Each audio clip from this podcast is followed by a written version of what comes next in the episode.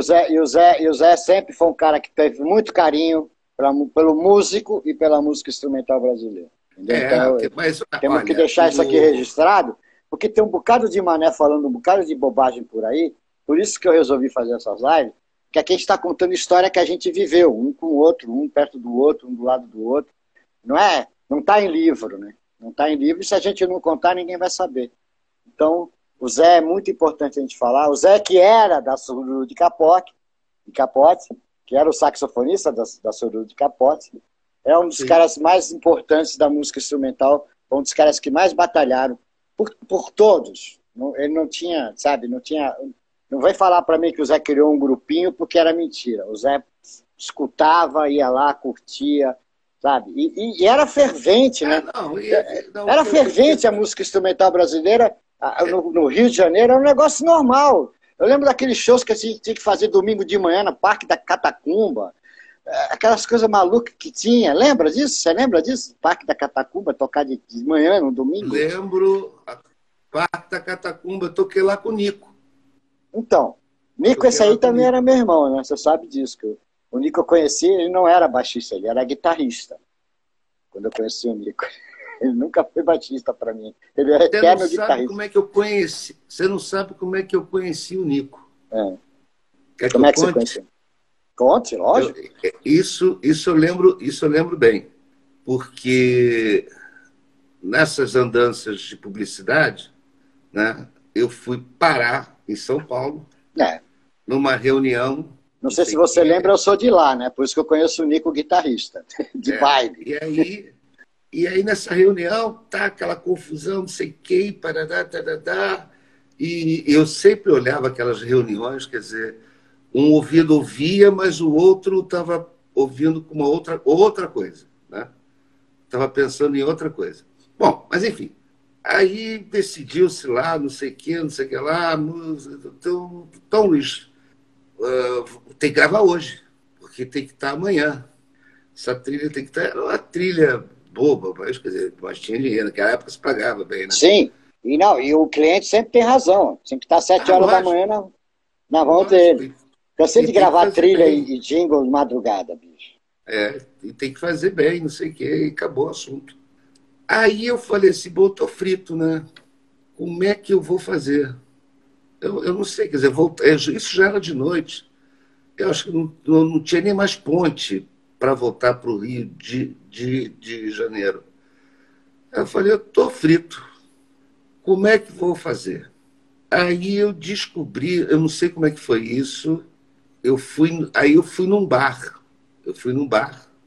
São tomar, tomar alguma coisa para pensar, né? Eu fui num bar para eu tenho que Cachaceiro sempre arruma uma desculpa para beber. Não, eu fui beber porque eu precisava pensar. Não Davi, imagina. É, é, eu tá sei que tinha, só que você interrompendo aqui rapidinho, porque esses comentários não ficam gravados no vídeo. Então, o Davi está dizendo que tinha muita gente batalhando pela música instrumental brasileira. Eu concordo plenamente, e, e por isso eu citei o Zé, porque foi um dos caras importantes e, que ninguém fala nele, e eu acho que foi por causa disso. Mas teve muita gente trabalhando e batalhando pela música instrumental brasileira. Desculpa, ah, Luiz. Lógico, olha, bom, se a gente vai, vai falar, quer dizer, a Munique, quer dizer, isso foi, Munique. o Free foi, o Free foi uma ideia deles, né? Ou seja, Munique, é. Zé e o, e o Paulinho Albuquerque. Sim. Não, não só isso, aí depois, quer dizer, tanto, tanta gente contribuiu, pô, Márcio Montarroz, Serginho Trombone. Não, cara, é, a lista é enorme, a lista é enorme. Eu Léo citei Gano. o Zé, eu citei o Zé por causa do Coros, que eu lembrei que, que da, da batalha Davi, dele. O próprio Davi, o, o próprio, Davi. Davi. era o produtor. É. Né? Não, Paulinho, Paulinho, cara. Cara, quando eu lembro uma vez, já cortando agora que falou do Paulinho, Paulinho, Paulinho Albuquerque, que, que, trabalhava com a Munique, era sócio da Munique no Free Jazz e tudo. Então, me aparece Michael Brecker. Michael Brecker vem para fazer o free jazz e Michael Brecker, é, com aquele jeitão dele. Aí, quando eu estou conversando com o Michael Brecker, para a gente ver que estava tendo um problema naquela aquela porcaria que eles inventaram de, de sax eletrônico, que só dava problema aquela merda. É, e por, por, sorte eu acabei consertando lá. sei lá, dei uma porrada no hack, o hack voltou a falar, e o Paulinho, o, o Michael Becker só faltou me beijar. E eu estou conversando com o Michael Becker, a gente batendo papo, não sei o que, não sei o que lá, chega o Paulinho. Eu olho para a cara do Paulinho, olho para a cara do Michael Becker, e tinha uma propaganda da Sminoff, eu sou você amanhã. pois. Aí eu olhei para a cara do Paulinho, olhei para a cara do Brecker e falei assim, esse aqui é você amanhã. Mas olha, deixa eu... Porque era corno, cara, só que o Paulinho era bem é. mais velho, né? Era bem mais velho, que... Deixa, mas era o mesmo corno, aquele bigode dele. Deixa eu Cara, continua. contar o, continua. o, a, trans, a, o, o, encontro com o Nico. Isso. E aí eu tô nesse bar que tinha um nome assim fantástico, que chamava-se Penicilina. eu devo ter ido para lá por causa disso. É. Mas infelizmente não tem mais, mas eu conheci. É.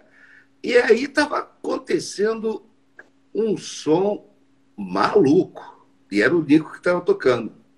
E aí eles acabam de tocar e eu fiquei chapado com ele, né? Fiquei olhando e falei, caramba, que porcaria é essa? Aí o cara sai do palco e vai para trás do bar. Aí eu falei, bom, agora quem não está entendendo nada sou eu. Aí eu puxei conversa, eu disse, cara, você, como é que é o teu nome? Ele falou, Nico. Por, por, por quê? É, ele já era, né? É, ele, é, ele era ele é, é bem Nico mesmo. Por quê? Que foi? que foi? Qual o problema? Não, é, porque eu acho que a gente ainda vai tocar junto. Aí ele falou, hein? E você é quem? Eu falei, não, eu me chamo Luiz Avelar. Ele falou, você é o Luiz Avelar? Eu digo, é, sou. Aí ele falou, pá, lógico, vamos beber, eu digo, vamos beber. Aí começamos a beber, Não. eu contei para ele, eu contei para ele do meu problema, né? Que eu tinha que gravar a porcaria de uma, de uma trilha de publicidade para o dia seguinte. Ele falou, não tem problema nenhum. Peraí. Aí ligou para uma produtora lá em São Paulo, que tinha um estúdio maravilhoso, porque nessa época, então, pô, as produtoras de música para publicidade em São Paulo, os estúdios eram enormes, lindos e não sei o quê. Né? Eu, no Rio de Janeiro, alugava, mas eles lá tinham aquela coisa toda. E ele falou com, com o dono, e o dono disse assim: Ah, pro Luiz, lógico, vem para cá, grava aí. E eu fiquei, eu e Nico ficamos gravando lá no estúdio. Ele tocou bateria, eu toquei contrabaixo, aí ele botou um violão, Aí tinha teclado, a gente colocou teclado, aí eu botei, eu toquei piano.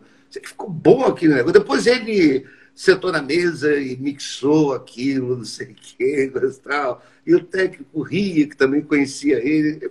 Foi uma diversão. Saímos de lá, ainda fomos para um lugar comer um, um, um sanduíche, um negócio. Ok, no dia seguinte entrego a fita, né? Entrego a fita e, e pronto, e trocamos telefones, eu, eu, eu e Nico. Aí passou um tempo, não foi muito não, um mês, um mês e pouco depois, eu não, não sei nem se chegou a isso, eu não sei. Ele me liga e diz assim, oi, sou eu. Eu digo, é? Quem? Então, ele falou, tocar. Eu digo, aonde? Ele falou, aqui no Rio. Eu digo, ah, você está de passagem? Ele falou, não, eu vim para ficar. Eu falei, uau, então vamos sair. Começou aí começou aí. É. Começou a minha aí. história com o Nico é de baile, cara. Ele era guitarrista de um conjunto de baile. E num, naquela época, né, de conjunto de baile, tu ia todo mundo no ônibus, assim, você não pegou isso, mas é instrumento e música. Quem né? disse que eu não peguei isso? o meu não era nem ônibus, o meu era em Kombi. É, não, mas, é, mas aí, aí já era grupo, grupo de baile já era a coisa mais interessante. Não tinha van naquela época, então pegava metade do ônibus, desmontava ele, virava equipamento, e o resto, uns 10, 12 bancos na frente, era para a gente viajar por aí. E o Nico. Oh, Savala, eu não vou lembrar o nome eu, da banda. Tá, Savala, eu fiz. Eu, eu com 13 anos, 13, uh, o, o meu primo tocava num conjunto. Né? Então, o, a Zona Norte do Rio de Janeiro tem que regular conjunto. Conjunto. É um conjunto. É, conjunto de baile.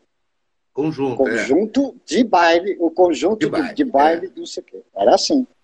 Olha, eu, se eles estão me ouvir isso, uh, talvez eles, eles vão dar assim, uma boa gargalhada. Aí eu fui e fiz um teste lá, que eles toca, e, e era um órgão, era, era, órgão, era um orguinho assim, um, um treco né, esquisito. E aí eu fiz um baile e eles disseram, bom, você foi aprovado, tá, tá tudo bem, tá, tá tudo certo, então vamos lá. Aí eles tentaram, vamos mudar a característica do, do conjunto e vamos ser uma outra coisa, vamos tocar uma coisa mais, quer dizer, um rock mais pesado, alguma coisa assim, não sei o quê. E aí eu dei o nome desse conjunto. E até hoje eu morro de rir do nome que eu dei. Qual é o nome?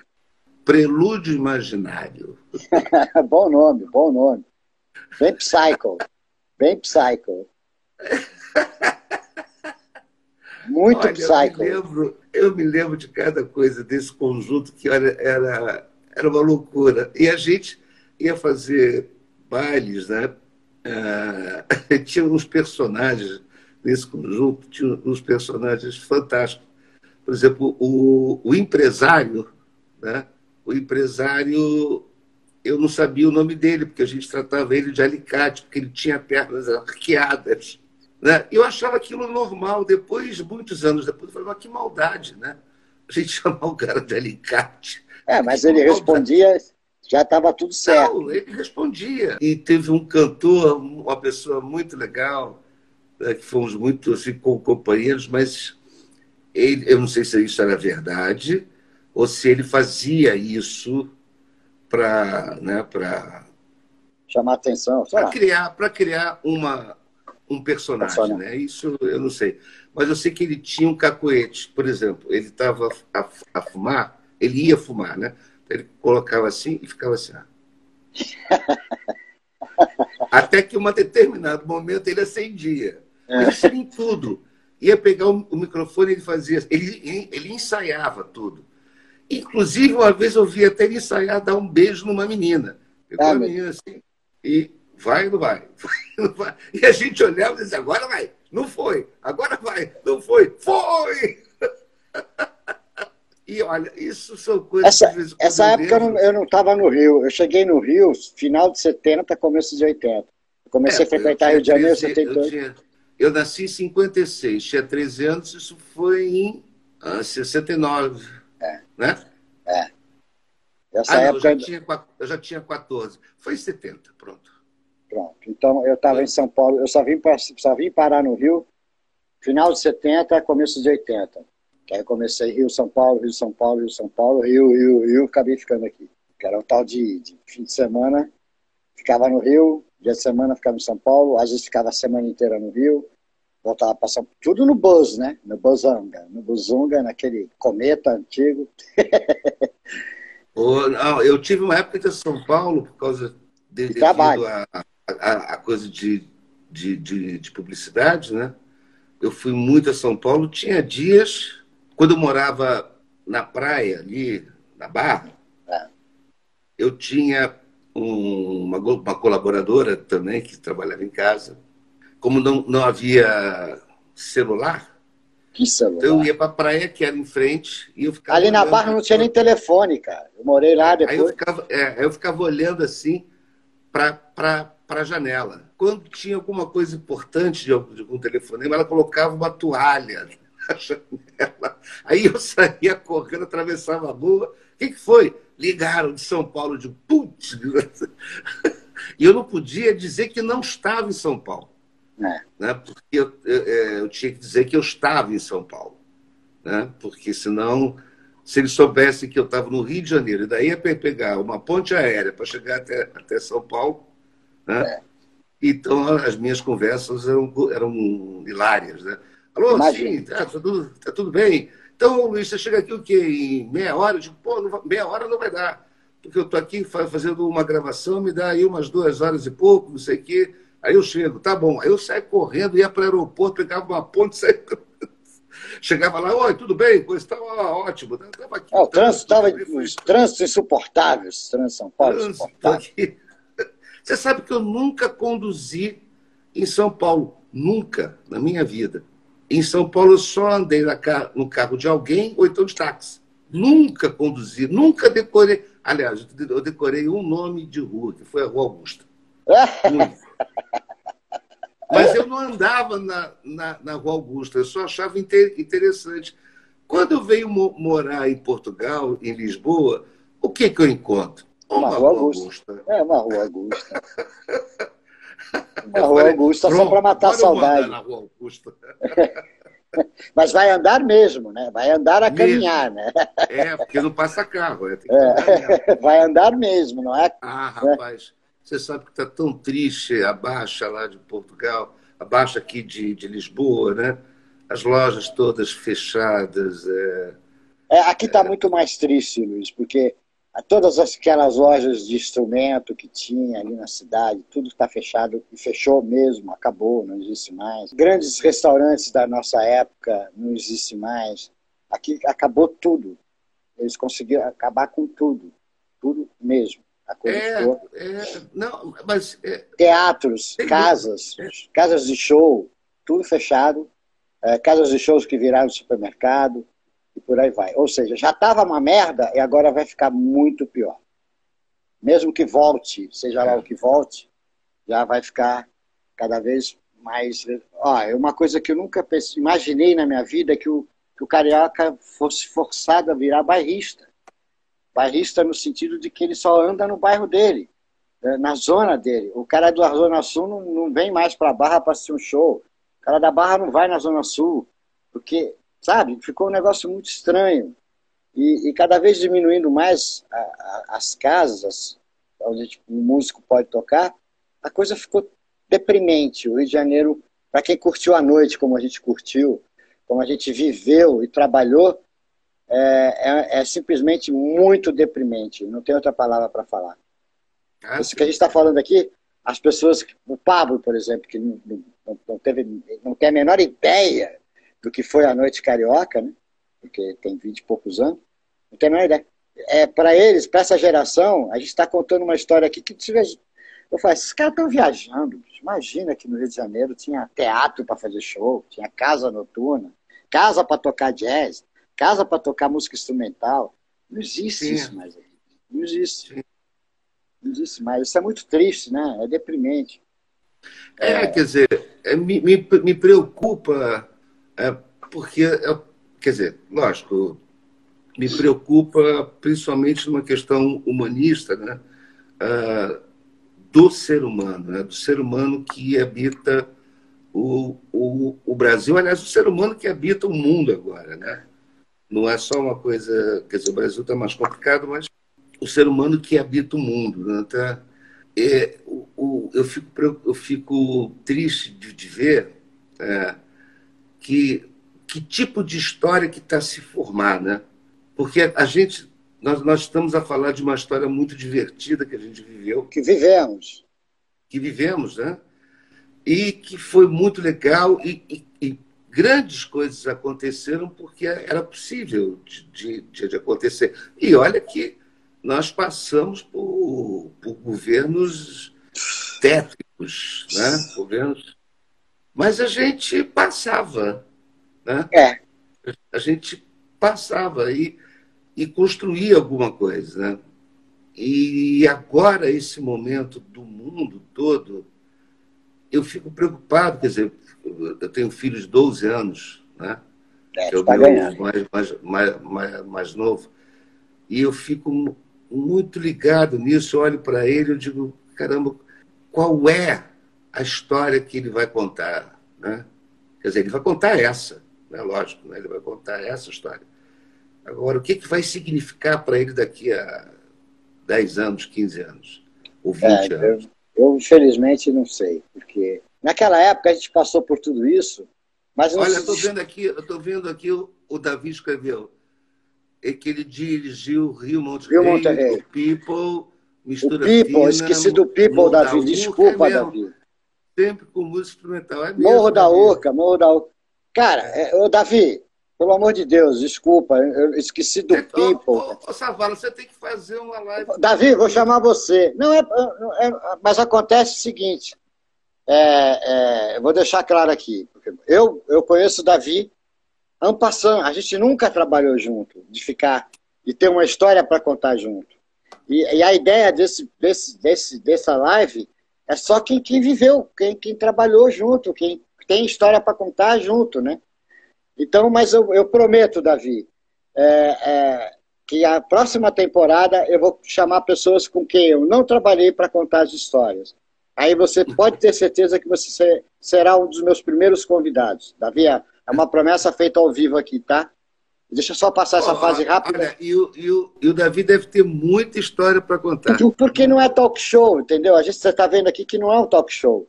O que, que você fez na época? Não, sei. não é, é, a gente, você está lembrando de uma história, eu estou lembrando de outra.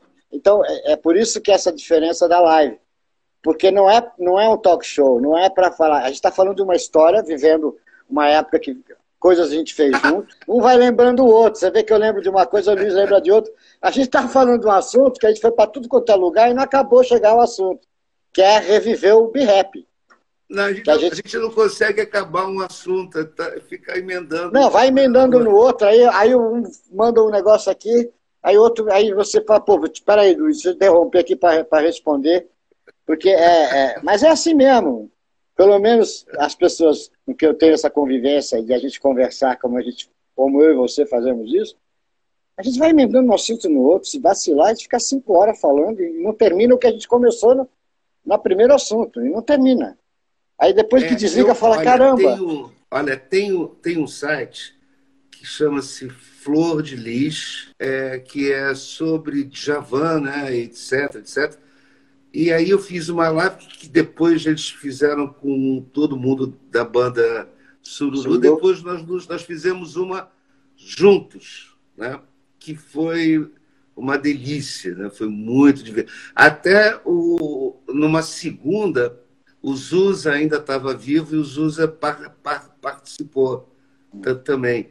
E lembrou de coisas, eu, eu, eu, eu aqui em casa dizia assim, pô, esse pessoal tem uma memória, né? Tem nada, eu, bicho. Não tem, a memória é igualzinha a minha e a tua, só que você dá um insight, o cara não, vai. O Zusa, o Zusa, ele pegou, ele disse, tem, quer ver? Olha o disco aqui, olha. Ele pegava os discos e dizia, você fez isso, aquilo, de caramba, que eu não me lembro mais. Pô, mas aí, por exemplo, se fosse um talk show e eu fosse falar dos teus arranjos, cinco horas não ia dar para fazer.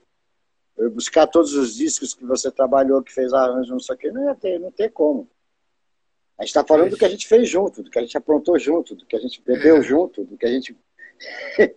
eu lembro muito bem que quando estávamos cansados, exaustos e mortos, para descansar o ouvido e para beber, para ter uma desculpa para beber um uísque, a gente hum. falou assim, vamos ouvir um Burt Bacharach. Não, e você abria um que estava lacrado ia ser ouvido pela primeira vez. Sim, tipo assim, ó, acabei de jogar aqui, ó, olha aqui, vamos abrir isso aqui. É. Vamos ouvir. Aliás, é bom dizer aqui ao vivo que, que você não comprava um disco de uma coisa, você comprava cinco, não. seis. Isso aí quando eu estava duro, né? Assim. É, quando eu estava é, duro. Você, até, você, você até me disse que o, na, das tuas viagens com Paralamas o pessoal trazia instrumento, de quê, aquela coisa, e você trazia disco. no outro ah, dia. Ah, primeira, eu... vez, primeira vez que eu cheguei em Nova York, primeira saída do Brasil, que fui direto para Nova York, logo após o Rock in Rio, eu cheguei naquela loja, meu Deus, agora vai dar branco, eu não vou lembrar, que é uma das lojas mais famosas que tinham na época em Nova York. Depois eu fui conhecer todas elas em todo lugar do mundo, acabei em todas elas. Eu não vou lembrar o nome agora. Meu, ela era toda amarela, eu esqueci o nome dela, meu Deus. Daqui a pouco eu lembro. Eu cheguei na loja, era disco, não existia CD ainda, não tinha sido lançado CD ainda. Que eu já estava com os dois braços, com os dois braços abarrotados de disco, tipo assim, não aguentando mais carregar os discos. Aí eu entro numa sessão chamada Oldies. Quando eu entrei na sessão chamada Oldies, que eu vi tudo que nunca tinha saído no Brasil, que eu queria e sonhava ter, eu falei para o Bi Ribeiro, que era o baixista do Paralamas, e para o Baroni, que era o baterista, falei assim, pelo amor de Deus, me tira daqui. Tower Records, Tower Records, David. É... O, o, jazz, o Jazz Mania foi bom, né?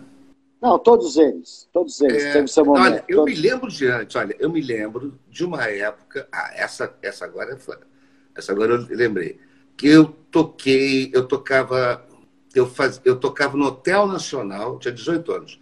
Eu tocava no Hotel Nacional com Dario Lopes, num grupo é, que, que tocava antes e depois do show que tinha lá, que era um show de variedades, que chamava-se Brazilian Follies. Né? E eu fiz muito no, no, eram lindas. No eu, plataforma. Eu, eu, fiz muito no plataforma, o Brazilian. É, aí eu fui ao plataforma também e eu cheguei a tocar lá, não sei com quem, mas eu cheguei a tocar. Era o Cipó que tomava conta folga. daquilo ali, era o Cipó. Olha, Savalho, eu fazia folga, a, o grupo do Dari, né? A gente fazia folga no Special Bar, tá? E fazíamos folga onde no chegamos a fazer. Não, eu fiz folga de, do Osmar no 706. Caramba, cantava, e quem cantava também, quem cantava também no grupo era o Djavan. E uma época foi o Emílio Santiago que, que cantava lá. Olha que época é essa. Aí tem, tem, tem outro... que lembrar que não eram famosos, tá? Alô, galera, não, esse, não é, é pré, pré-fama.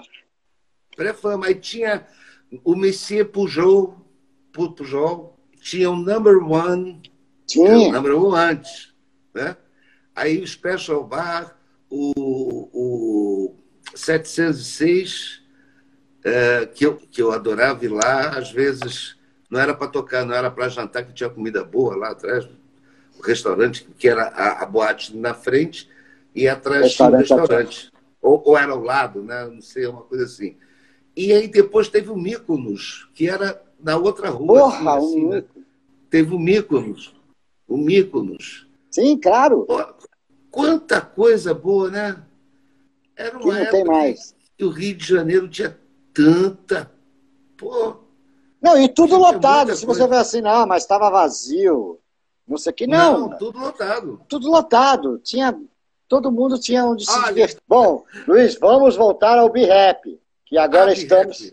Vamos voltar ao BRAP, porque estamos agora, exatamente nesse exato momento, não agora no horário, mas no período, a recu tentar recuperar uma fita cassete que achamos a gravação que a gente fez do show.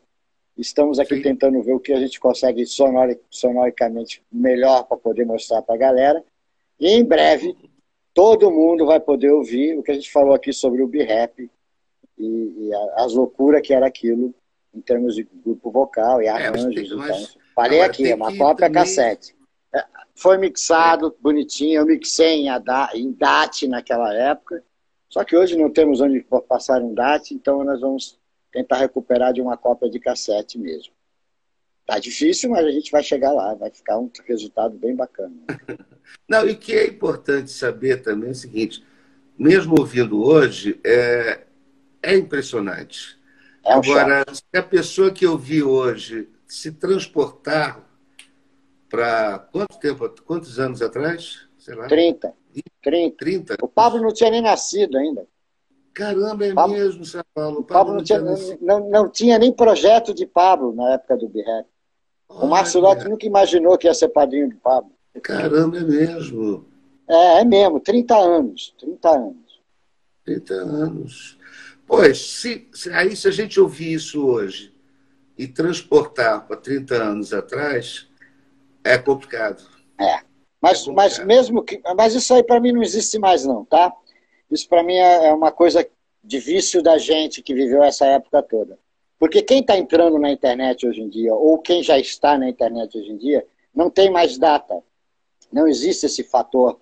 Ah, isso foi gravado ontem, isso foi gravado em 1912. Para ele é tudo novidade. Ele não quer saber, ele não está preocupado com a data que foi feito aquilo. Então, por isso que a gente tenta transformar a sonoridade Sim, de um cassete num negócio mais atual para o cara ouvir, para não ficar tão ruim. Não porque o arranjo, é o, a música é ruim, Porque a sonoridade, o som que está de um cassete, de, há 30 anos atrás, pô, tô falando de cassete, essa porra nem existe mais, né? A não ser para meia dúzia de maluco que, que gosta. É, mas, mas eu não estou falando disso não, Savala. Tá falando de quê? Não estou falando disso não. Eu estou falando é, subjetivamente, ah. é, quando você ouve uma coisa hoje, né, e você percebe que aquilo foi gravado, mesmo que, né, né enfim, que aquilo aconteceu há 30 anos atrás. Né? Meu querido, eu vou falar um negócio para você que você vai ficar não, chapado. Aí você, aí você pensa o seguinte, caramba, os caras eram malucos mesmo. Não, isso amém, né? É, porque aquilo. Olha, eu não sei como é que eles, na época, cantaram aquilo. Eu, eu, eu não sei. Olha, eu sou um dos que, caras que. Quer, quer dizer, é, aquilo que aquilo era difícil. Era, era difícil, era anticomercial, né? Vamos deixar bem claro isso, que é, a gente sempre teve essa, essa babaquice de remar contra a maré. Música instrumental no Brasil se você for contar nos dedos as que fizeram sucesso, se encher uma mão, segura a onda.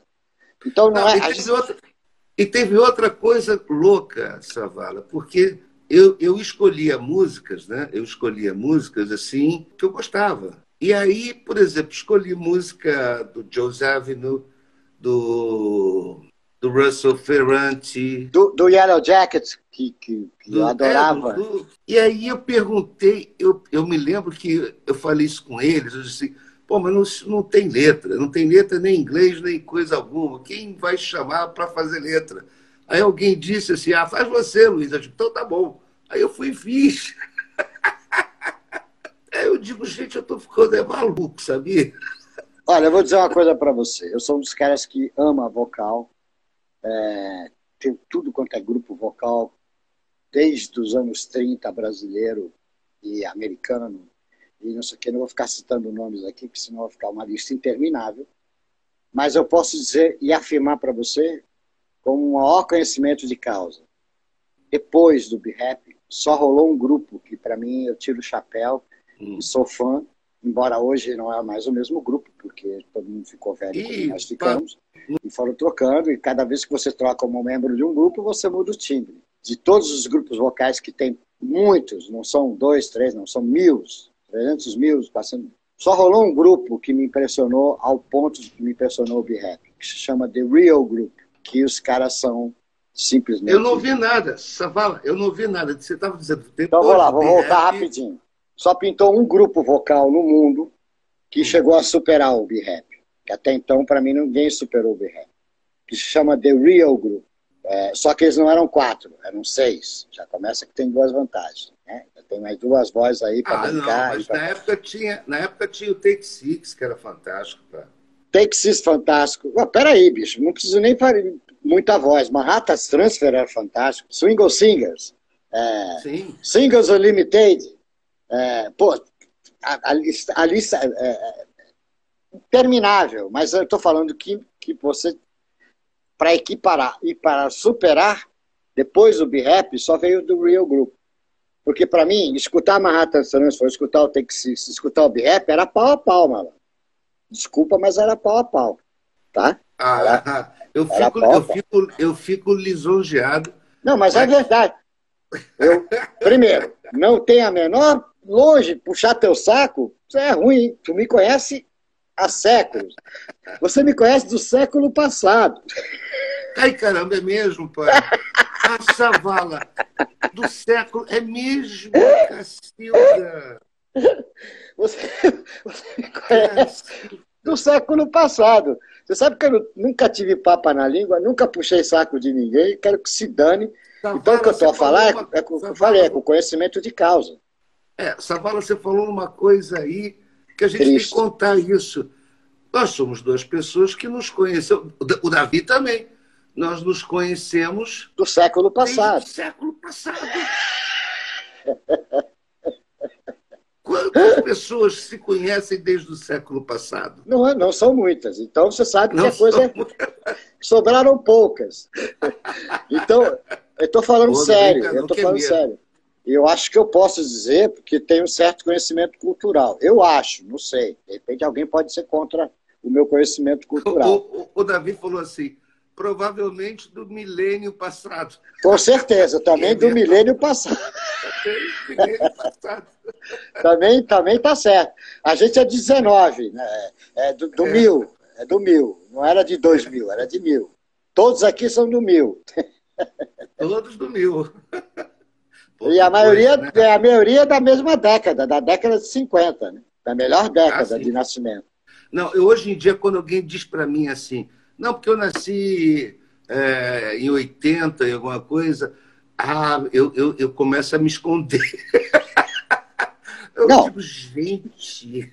Não, o pior é quando começa de 90 para cá. É, eu nasci em 2000. Aí você olha assim e fala: caraca, ele nasceu em 2000. Meu Deus. De 50 para 2000 já foi mil séculos. Aí você fica assim: é, tá, tá bom, é, ok, bacana. Eu comecei a ficar, eu, come, eu comecei a ficar atento quando eu, eu cheguei aqui e as pessoas começaram a me tratar por senhor, o senhor. Aí eu disse, é, foi. É, Agora, a, o que vier a, a, Eu acho que os grandes criadores aqui do Brasil, tudo nasceram na década de 50, hein? É, Cal, é, 60 também passa, vai, vamos deixar assim. ah, não, mas é, não, Pablo, final de 94 né? serve? Hum, pelo menos está aí no mil, está no milênio, está no milênio, Pablo. É, mas, mas, a gente teve o Tom, né? Tivemos outras pessoas antes. Não, claro, não. A gente, né, de 50 era tudo moleque jogando bolinha de gude, o caramba, quatro. Mas ouvindo é. já, né? Já tínhamos os mestres ah, para poder preparar a coisa, né? Isso que é o grande eu barato. Me lembro, eu me lembro bem que a minha, quando a minha mãe comprou uma vitrola. Ah, eu já nasci. era telefone, eu, eu já, um móvel. É, eu, já, eu já tenho a consciência de que quando eu comecei a engatear, engatinhar, eu já estava mexendo na tal vitrola. Tenho essa consciência perfeita. Eu, a gente tinha essa vitrola, é a gente empilhava discos, você se lembra? É, era automático, botava 10, 12 discos. E aí aquilo ia caindo, né? É. E aí eu via Frank Sinatra, eu gostava do Elvis Presley. Eu gostava do Elvis Presley. Aí depois vieram os Beatles, Aí, já ouvi falar, já ouvi aí, falar. Esses garotos, esses é, garotos vão fazer sucesso. os Beatles e a gente usava aquela, aquelas calças é, que chamavam Boca de sino. Carijó. Boca de sino. É, é isso? Boca de sino. Boca de sino, mas carijó. É. Calça carijó. Não conheço isso, não. Não é do meu tempo. Calça carijó não é do meu tempo. Boca de sino não é do meu tempo. Isso é, você está inventando coisas. Isso não é do meu tempo. Isso não é do meu tempo. calça carijó. Se, se você ainda falasse ainda tinha, calça, calça calhambeque. Do lado, do lado de fora da, da boca de sino, ainda caía assim, às vezes, uma, um fio, sim, um é. negocinho, né? Ou se fosse aquela, aquelas, e aquelas gravatas que você colocava, que tinha negócio de metal e era um fio, né? Aí você botava aquilo e puxava aquele. Aí, aí Se você estivesse falando de Mug. Que tivesse meninas para dançar e ninguém queria dançar com você. E aí você não bebia, né? Porque não podia beber, que era muito novo. Então voltava para casa. Triste. Há controvérsias. Há controvérsias. Há controvérsias, eu soube de festas eu que tinha. muitas vezes para casa triste, abandonado, oh. Oh. completamente largado. Ninguém me ama, ninguém me quer. Ninguém me ama, ninguém, ninguém me quer. Me lembro que. Ah, pô, tô começando a lembrar coisa. Me lembro que uma vez é, no ginásio, eu fui apaixonadíssimo por uma menina que ela não dava a mínima para mim. Óbvio. Nem falava comigo. Eu achava ótimo, porque, porque aquilo ficava na minha cabeça. Eu dizia, um dia eu hei de tê-la, não sei o quê. Que bosta, meu Deus do céu. É, mas era o romantismo, era o romantismo que ensinavam pra gente, né? Que a gente via no cinema, que a gente via né, aquela, aquela coisa impossível, aquele amor impossível. Você sabe o que, que eu fiz uma vez para conquistar uma menina? Quer dizer, conquistei mais, mais ou menos. Mas eu inventei, isso já foi na quarta série ginasial. Olha, ginásio científico. É científico coisa... não, só ginásio. Ginásio, depois é, é que tinha o. É, depois tinha o científico. Mas na quarta série ginasial, eu era, assim, muito influente, assim, na, lá, na escola, né? Quer dizer, eu era da, da turma né? que, que promovia coisas, bailes e não sei o quê, e festas. E, né? e aí eu inventei, eu e um amigo meu, eu queria namorar uma menina, eu disse assim para ele, olha, diz para ela que eu sofro do coração. E, e eu, eu, eu, fazia judô né, né, nessa época, de vez em quando eu ia para a escola, levava o kimono, né, para depois ir para o treino. Aí você diz para ela que eu, que eu sofro do coração e que você tentou de tudo e pedir que eu fosse para o treino, mas eu tô, estou aí. Aí ele falou, e ela veio falar, Luiz, não faça isso, porque eu digo, não, eu farei, eu vou, eu vou. Aí fui Shakespeare, viva Shakespeare! É. No dia seguinte eu voltei, ela, você voltou, eu digo, lógico! Voltei louco para te ver, né? Mas não vai falar isso nunca. Ah, mas você, você tá. No ginásio já era mais fácil, porque eu lembro que no começo, você está falando do quarto ano, no primeiro ano ah, do ginásio, a gente tinha que pedir para a amiguinha para falar que queria namorar a amiguinha dela. Se ela aceitava ah, você namorar a amiguinha dela. E às vezes a amiguinha queria que estava afim de você. por conta com você, porque você queria namorar a outra.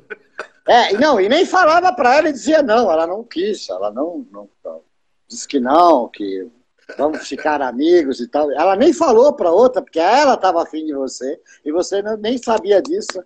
Cara, Ou era seja, muito. Desde essa época jovem, dessa época tenra, tenra de nossa existência, nós já não entendíamos elas. Mas se você alguma vez tentou, tentou? Eu nunca tentei. Nunca tentei. Ah, não, eu, eu tentei. Que... Eu, eu, eu, tentei. Eu tentei durante. Eu já sou mais inteligente. Claro, você tem razão. Já fica mais fácil você ter diálogo, entendeu? Pois. Você já está com aposentadoria. É, é, eu vi um livro que publicaram, O que, que o Homem Tem da Mulher, que tinha 1.800 páginas, todas em branco.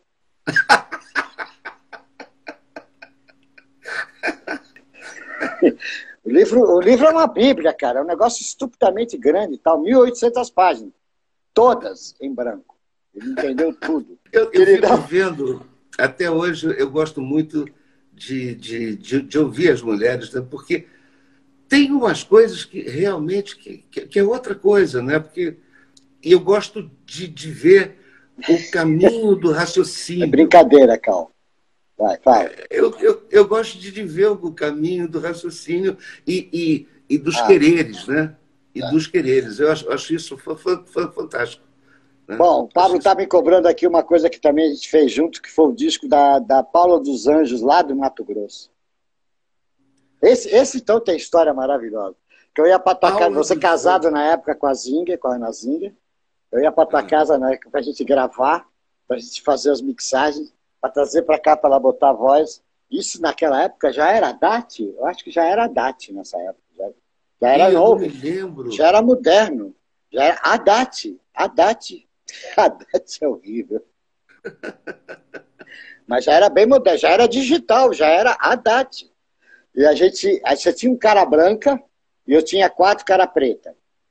Para quem está ouvindo isso, não está entendendo absolutamente nada. Pois. O Haddad era uma máquina digital de oito canais, né? Uma porcaria, uma merda, para não dizer outra coisa. Mas que era a grande. Era um tal de uma disparou, a outra não foi. Cara, aquilo era um desespero para qualquer técnico de estúdio, aquilo era um terror, aquilo era para deixar qualquer cidadão sem dormir durante séculos. É mas era, era aquela coisa do sincronismo. Sim, um claro que. Sincronismo. É, aí um disparava, o outro ia atrás, atrasadaço. É, e tinha que ter um cabo ótico que ligava para ter o clock certo. Nossa. Jesus. Eu, lembro, eu, tive quantos? Eu acho que eu tive dois, né? Você teve cara branca, cara prata. Sim, mais dois. É. E eu tinha cara preta, que era mais barato, né? Era o Haddad. Não, não, a diferença é que um gravava em 46 já não lembro mais, aí está exigindo demais na minha cabeça. Ou 48, e o cara preta só gravava em 44.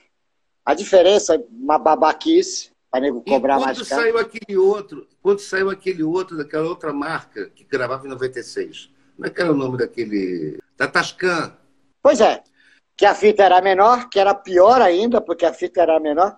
Porque o Haddad tocava qualquer videocassete, né? Tu enfiava um videocassete ali, ele rolava, que era o mesmo, era o mesmo formato. E o Will, Will do Tascam, era outra fita que só tinha para aquele aparelho. Jesus, a gente sofreu, a gente sofreu.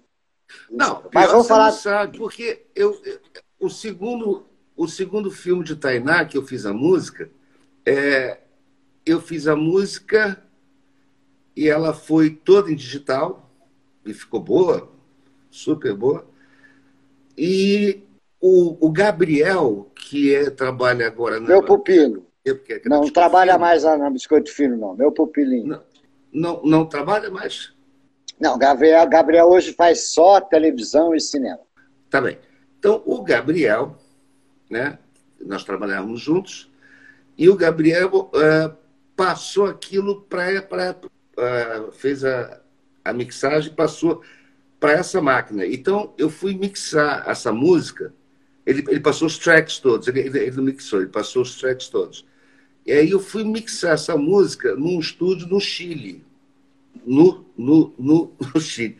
Quando eu cheguei lá com, essas, com esses tapes, o cara olhou para mim e disse assim: ó, é o seguinte, ah, vamos torcer para que amanhã se possa começar a trabalhar. Porque hoje vai ser o dia todo só transcrevendo isso para o Pro Tools. Aí eu falei, hein? Ele falou, é. Aí eu fiquei com aquela cara, né? Achando que estava abafando, mas estava uma bosta. Né?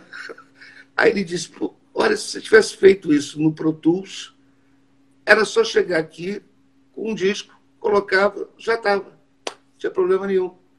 Eu voltei para o Brasil e comprei o Pro Tools e comprei o, o Tools. Aí eu fiquei todo prosa. É, eu, eu, eu demorei. Eu lembro que você me encheu o saco, que eu tinha que. Você comprou o Pro Tools e começou a me encher o saco, Savala. Compra é. uma. A tua época era Digi 2, a tua era Digi 2. A tua era Digi 2. Digi 02. O teu Pro Tools era. A tua placa era Digi 02. E tu ficava, Não, Savala. Eu comprei, eu comprei aquele hardware mesmo. Sim, mas você tem que ter uma placa de som. E a tua placa era Digi 02, porque eu lembro que eu estava, né? Estávamos ah. juntos. Então eu lembro. Então era, a tua era é, acho, bom, acho bom você lembrar.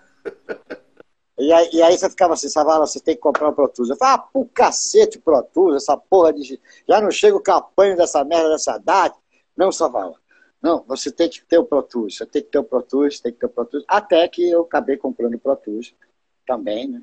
E a minha Digi já era um pouquinho mais moderna que a sua, mas na época, né? Porque agora é tudo velho.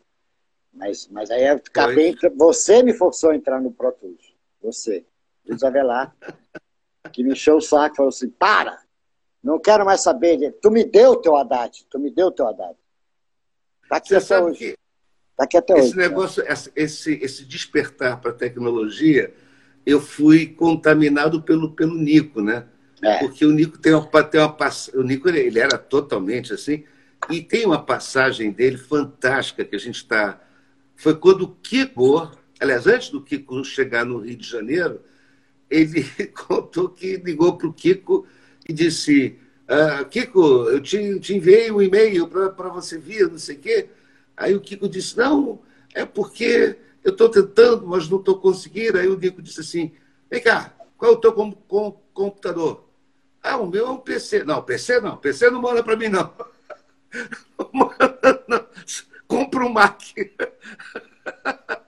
Não, e o Nico, e o Nico era, sempre foi e sempre será radical. É radical. É para quem não conhecia, para quem não tinha a menor convivência com o Nico, o Nico era uma pessoa que ele chegava para como você, como ele te conheceu. Ah, o que, que é? que foi? Por quê? Era, parecia uma pessoa antipatíssima, né? Tipo assim, pô, que cara chato, pô, cara antipático, né? Era um, uma mãe, um, bebê, é, era, um, era neném, o que você quiser chamar de qualquer coisa doce e suave do mundo. Você sabe era que teve uma vez que a gente fez um. um, um, um dizer, pera, pera, pera, pera, pera, pera, pera, só, pera só um minuto que eu quero falar um negócio aqui que é do cacete. Aniversário do Nico na sua casa. Aniversário ah. do Nico Assunção na sua casa.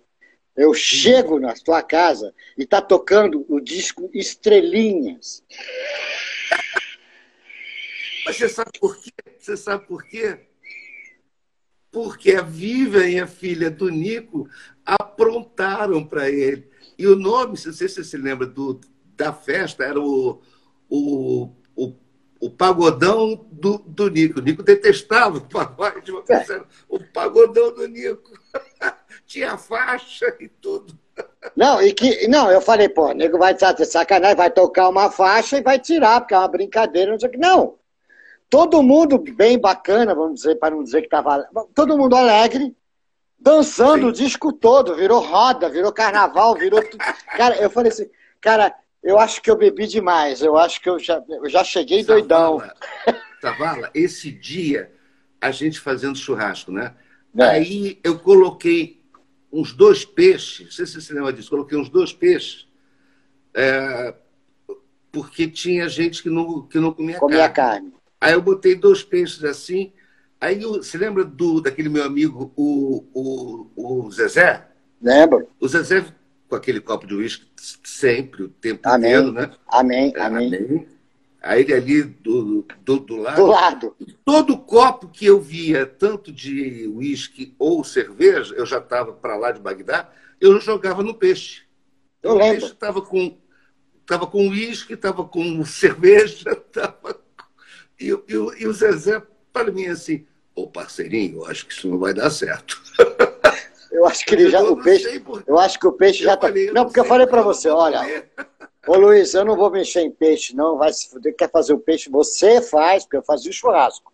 Falei, eu não vou fazer peixe, não. Você. Não, mas porra, Savala, tem gente que não come carne. Eu falei, então, você põe o peixe aí e segura a onda.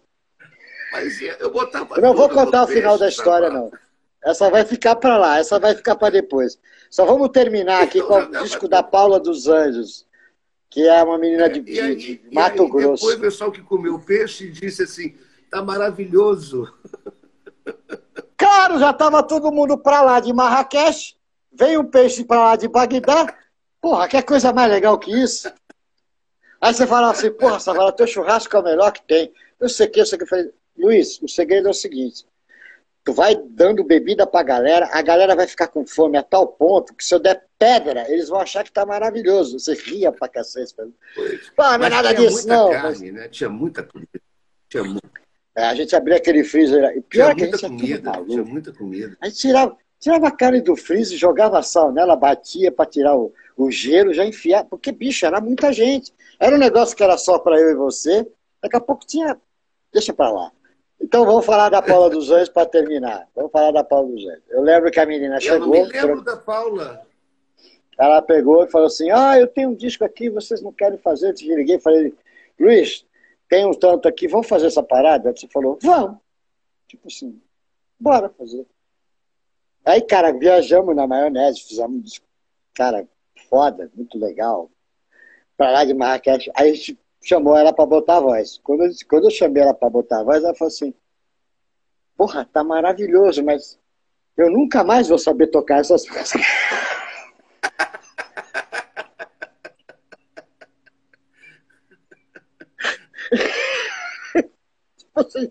Cara, Olha, tá foda, isso, tá maravilhoso. Eu, isso eu ouvi de uma cantora aqui portuguesa que eu fiz o arranjo para o disco dela, e o produtor me pediu que eu carregasse na orquestra. E era uma orquestra grande, né? Que eu carregasse. Eu falei, é mesmo? Ele falou, é, pode carregar. E aí tinha uma música lá que tinha, na realidade, dois acordes. Ou, ou três. Ou três. Savala, eu nunca. É, eu fiz uma harmonia ali. mas não era uma harmonia é, é, vertical, ela era horizontal. A melodia ia indo e, e a orquestra ia acontecendo, não sei o quê. A artista, quando ouviu, disse assim: Isso está maravilhoso, pá. Só o problema. Eu digo: Qual? Ela falou: eu não sei onde eu entro. Eu falei. Mas eu, eu passei com esses momentos com ela, cantando, botar voz. Onde, onde é que é começa? onde é que é? Mas o Savala, o pior não foi isso, não. O pior é quando ela disse isso, eu olhei para ela e disse assim: peraí, que eu acho que eu também não sei, mas a gente descobre. Deixa eu contar os compassos aqui. Qual é a nota? Aí eu tive que gravar uma nota do piano que ela disse, ah, essa daí, pronto, tá bom. É. Aí, aí foi. Depois que começou, foi, né? É... Pô, Luiz, se a gente continuar conversando, a gente vai até as 5 da manhã para variar. É óbvio que vai desligar isso aqui e a gente vai voltar pro, pro celular. Mas eu tenho que terminar, né, bicho? Já tem duas horas e cacetada de live. É, eu tenho que dormir, gente. Ah, é, fala que hora que é aí, que acho que porque aqui são. Ah, eu tô com medo de, eu tô com medo. Eu tô três horas à frente. Só? Não, não me diga a hora. Não me diga a hora. Eu tenho que dormir. Ah, sete da noite, Luiz. Sete da noite. Olha, deixa eu só contar a última só. Conta. Rápido. Você pode contar até mais meia hora. Eu, é, eu gosto muito da Fafá de Belém. Sim, Somos você fez uns arranjos bonitos para ela. É, nem, nem, a gente não está sem se ver há muito tempo. Mas, enfim, toda vez que a gente se encontra, é uma festa, é uma, é uma delícia. Ela é uma festa. É, é, é, um, é, uma, é uma delícia, eu gosto muito dela. E é, mas teve uma coisa que aconteceu, porque uma vez o Chiquinho de Moraes fez o arranjo para o disco dela, e aí eles se, se entenderam lá, não, eu, não me, eu não me lembro porque foi. E a Fafá me procurou e disse, Luiz, eu tenho que fazer o, o, o show em São Paulo e você, esses arranjos aí dá para a orquestra tocar? Eu digo, mas que, que orquestra? Aí não, vai ter. Era uma orquestra reduzida, lógico. Eu falei, o Fafá, não vai ficar legal. Né? Porque, pá, é, o, o, Chiquinho escreveu isso aqui para Ela falou, mas dá para você reescrever? Eu digo, sim, lógico. Enfim, eu reescrevi Quer dizer, lógico, aproveitando as coisas todas do Chiquinho, do, do, do Chiquinho e fomos para São Paulo. Chega em São Paulo, né? Fafá começa a cantar, e aquilo está dando muito certo, tudo muito bem, não sei o que, não sei o que lá. Aí tem a famosa parada né, que o artista apresenta a banda. Né? E ela foi apresentando todo mundo assim, com muita dignidade, com muito respeito e né? Aquela coisa que a Fafá faz, né? Aí, lógico, o último, eu. Né? É. Logo eu. E a Fafá ia ao piano, e meu, meu querido, não sei o que, Luiz Avelar, e veio para me dar um, um beijo que é normal. Uhum. Uma coisa normalíssima, né? E a Fafá usa aqueles decotes. É. É, é. Aí ela veio, mas ela veio mesmo eu não sei o que aconteceu. Quando eu fui abraçar, eu estava levantando do piano, quando eu fui abraçar, ela já me abraçou. Savala, eu fui com a cara no peito da Fafá. Puf! Você, você foi com a cara no peito da Fafá e eu fui com a cara no peito da Luísa Brunet. Não, mas espera aí, não acabei. Eu não acabei. Fui, fui, com a cara ali e todo mundo começou a rir. Ela claro. também, né? E eu também. Quando eu tiro a cara, a lente do óculos ficou no peito dela. Aí o público todo começou a rir mais ainda. Pior, eu fui, peguei. Dá licença, eu preciso dela. Olha, ela, ela não conseguia parar de rir. E eu apavorado, né? Porque eu, como é que eu vou enxergar a partitura? Não, não tem uma lente aqui. Não tem. Aí veio o Road, pegou, não sei, não sei como é que ele fez aquilo. Ele, em 30 segundos, ele encaixou aquilo, limpou, toma, eu botei assim, todo mundo rindo. E eu também. É. Amém, né? Porque imagina você Amém. continuar o show sem, sem, sem enxergar, ia ficar engraçado. Ia ficar, ia bastante... ficar engraçado. Tipo Mas assim, a gente fecha... lembra disso até hoje. É, é, é eu estava andando na, em Ipanema, atrás de uma casa de câmbio que que eu estava para ir para algum lugar, e, e, e falar, ah, né, não sei, ali em Ipanema tem uma casa de câmbio, você olha ali. E estou eu procurando, né, andando, andando para essa direção e com a cabeça virado para os números da, das, das, das, das, lojas para saber onde é que era a porra da casa de câmbio que eu não conhecia, que eu precisava comprar dólar para poder viajar. E tô andando, tô andando, tô andando. Quando eu viro, eu dou de cara nos peitos da Luísa Brunet. Mas no, o, o, tamanho dela, você sabe que eu sou muito grande, né? Eu sou enorme. Aí quando, quando eu viro a cara para continuar no caminho, mas não teve jeito, cara. Se fosse combinado, não dava certo. Eu enfiei a cara nos peitos da Luísa Brunet. Cara, eu tomei um susto, óbvio, podia ser um poste, né? Mas eram os peitos da Luísa Brunet.